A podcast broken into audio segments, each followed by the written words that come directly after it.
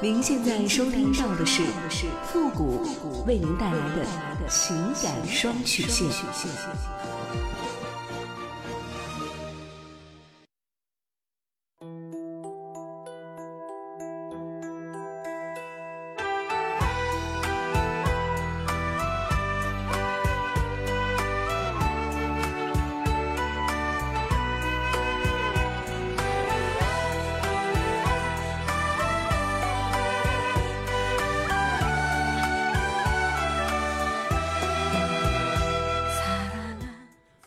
开启两性沟通之门，解答您的情感困惑。您现在正在收听到的是由复古给您带来的情感双曲线，也就是为您解答在情感上遇到的所有的问题，包括亲情、友情和爱情。那参与我们节目的方式呢有两种，一种啊就是添加到复古的微信公共平台，登录微信搜索公众号主播复古，把您的问题呢直接发给我就可以了。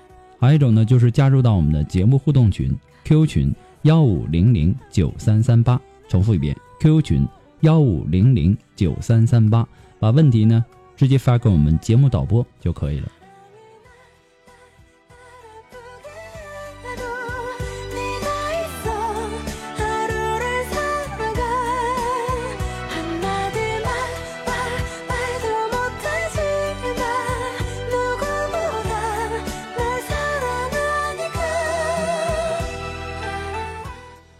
好了，那么接下来时间呢，让我们来关注一下今天的第一个问题。这位朋友呢，他说：“傅老师您好，听您的节目呢一年多了，很喜欢您客观而且又一针见血的观点。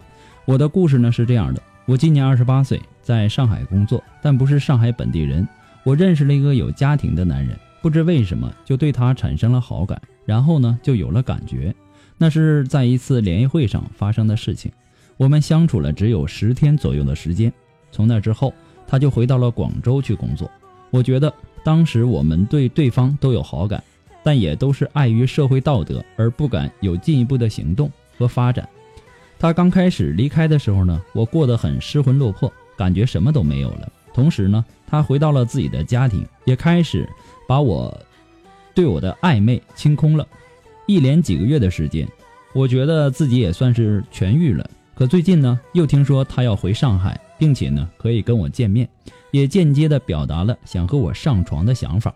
我是很高兴的，很想跟这位我朝思暮想的人约会，或者做我想跟他做的事情，哪怕是一夜情也好。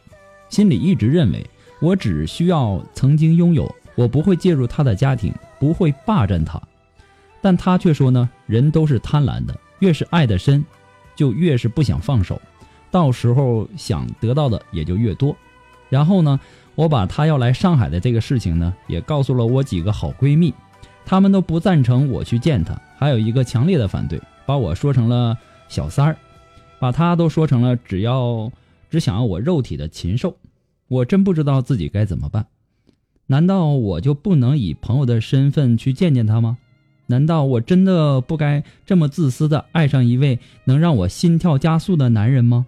我记得爱上他的时候，我不知道他有妻子有女儿，我只知道他很幽默、很灵敏、很有亲和力，跟我呢也非常的投机。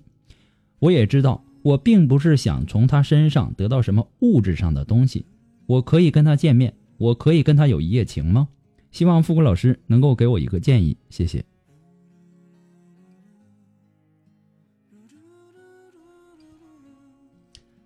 我真不知道你是怎么想的，我也很佩服你明知山有虎，偏向虎山行的勇气。但是这个勇气用在这儿，就真的是正确的吗？你看起来呀很有独立的思想，也很前卫，思想呢也很开放。但是从你的描述过程当中可以看得出来，你只是一个并不知道自己想要什么的孩子而已。你别看你今年二十八岁了。你确定自己只是单纯的一夜情吗？如果说这个男人他没有老婆没有孩子，人在上海，你确定你不想和他有个结果吗？说不求结果，那都是假的，太虚伪了。真相是，有一些结果你明知道是求不到的，所以你就安慰自己说，这个结果不重要。结果真的不重要吗？结果怎么可能不重要呢？不求结果，只求过程，那只不过是男人放纵自己的时候诱惑女人的借口而已。多么老套的泡妞方法呀！啊，怎么到现在还有女人主动的给自己洗脑呢？这种男人呐，他就是禽兽。骂这种男人禽兽不如，一点都没有冤枉他们。禽兽啊，他交配，他起码还为了延续后代呢，对吧？那些以骗你上床为目的的男人，不但没想过给你结果，还要担心和你有了孩子，给自己带来各种麻烦的男人，还有比禽兽不如更贴切的词来形容他们吗？和这种男人上床，你不算是做爱。你只能算是交配。我这话可能说的有点难听，对吧？你现在应该呀，学会调整自己的心态。欲望这个东西啊，欲无止境的。欲望越高，一旦不能够得到满足，形成的反差就越大，心态呢就越容易失衡。我们大家都知道，爱是一种无私的付出和牺牲，爱的回报呢就是。对方永远快乐和幸福。如果你爱对方，那么你会因为对方快乐而快乐，因为对方幸福而幸福。但是你要想一想，对方是不是值得你这样的去付出呢？人家是有家庭的，万一你们的事情被他的老婆知道了，那对另外的一个女人来说，那是一种毁灭性的打击和伤害。如果因为和你发生一夜情，导致原本幸福的家庭就这么破裂了，到那个时候，你的心情就会好了吗？到那个时候，会有多少人恨你呢？他的老婆会恨你，孩子会恨你，啊，两个家庭的父母都会恨你、骂你。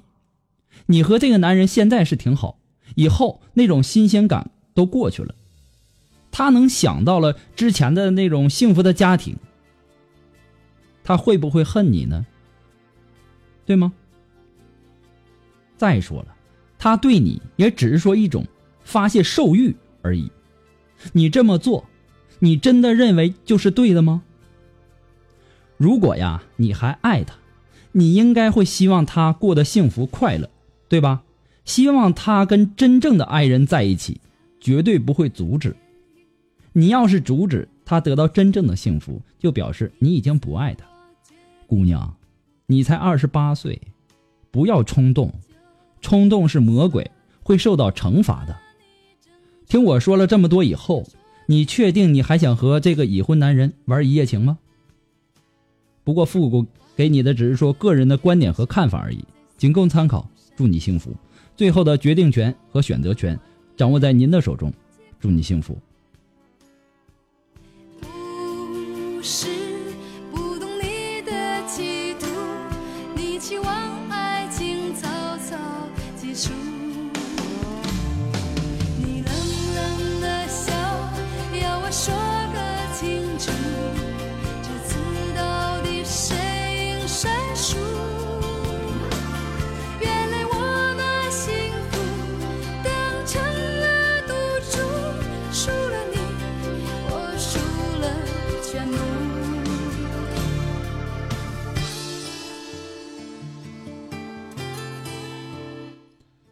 如果说您着急您的问题，也或者说呢，你不知啊，也或者说你的文字表达能力不是很强，怕文字表达的不清楚，也或者说你的故事呢不希望被别人听到，也或者说你不知道和谁去诉说，你想做语音的一对一情感解答也可以。那么一对一情感解答呢，也是保护听众隐私的啊。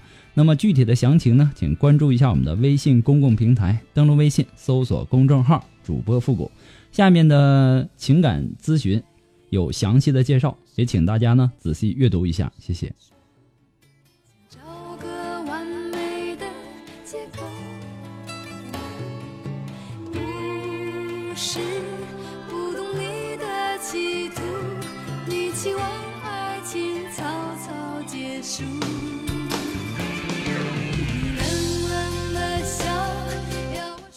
好了，那么接下来时间呢，让我们来关注下一条问题。这位朋友呢，他说：“付老师您好，我与前夫呢于二零一四年离婚，原因是他遇到了他的初恋，当时他们爱得死去活来，尽管儿子当时很优秀，家里人呢也很极力的反对，最后呢还是选择了放手。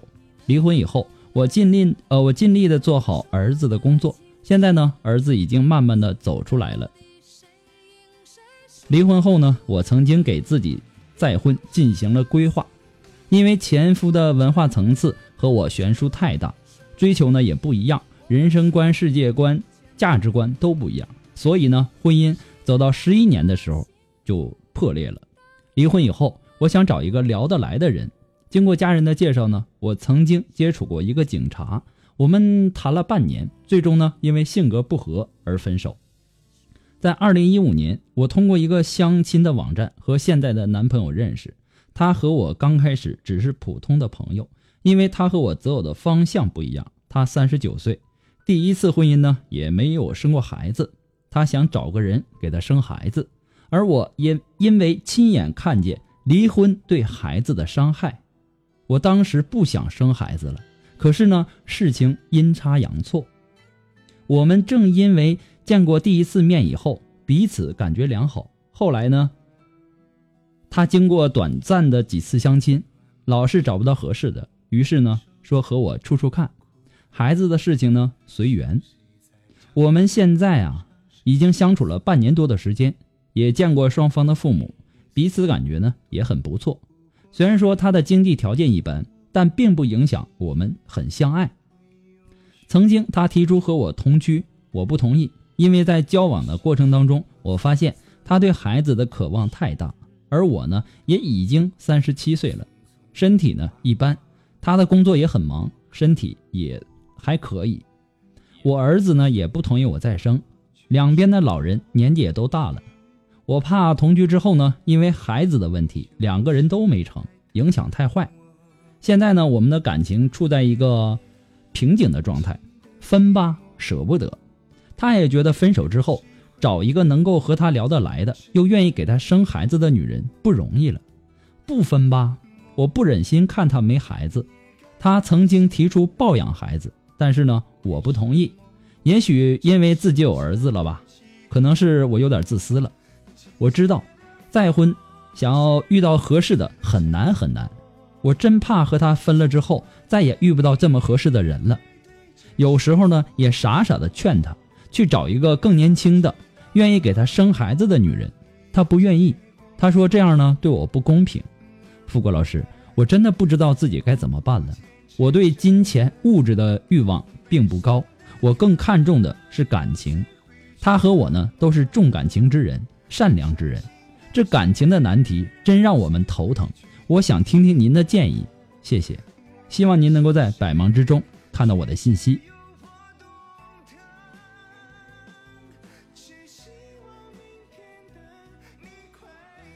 女人呐，往往都是因为感情而看不清真相，一切带有目的性的爱情。它都不是真正的爱情，而你的男友呢？他的目的就是找人给他生孩子，对吧？你要清楚这一点。你的婚姻需求呢，只是想找一个聊得来的人，而你的男友呢，他的关注焦点是孩子，不全是感情，也或者说你的儿子。如果说你们要在一起，那只有两条路：他放弃生孩子的要求，或者你同意生一个孩子。所以说呢，你们必然要有一方要妥协。那么在我看来呀，你男友的经济条件一般，年纪呢也不小了，你的年纪也不小了，身体也不太好，你自己的儿子呢也不同意。所以说，从多方面的因素来综合考量，如果说你们再生一个儿子，将来会引起更多的家庭问题。你现在呀，需要做的是要坚持自己的想法。你要拒绝再生一个孩子的这种念头，也是对自己和儿子的一种保护，对吧？如果说你和他真的有了孩子，对吧？那么他对待他自己的孩子和对待你的儿子，会是一种同样的态度吗？很显然，很少有人能够做做到那种公平公正的，对吧？所以说，也是对你孩子和你。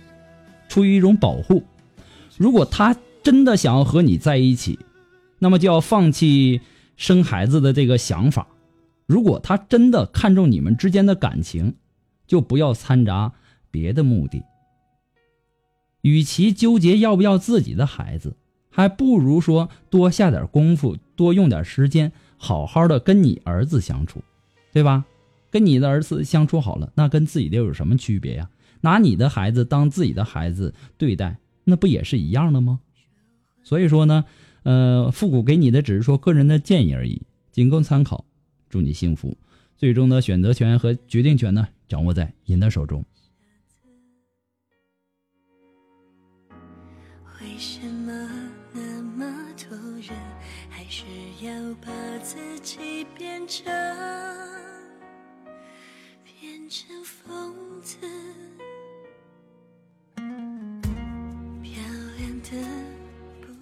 好了，那么本期的情感双曲线呢，到这里就要和大家说再见了。那么也希望大家呢能够多多的支持我们的节目，给节目点赞、评论呐，或者说打赏的朋友，再次的感谢大家。今天的情感双曲线呢，到这里就要和大家说再见了。我们下期节目再见吧，朋友们，拜拜。说唱离别的句子。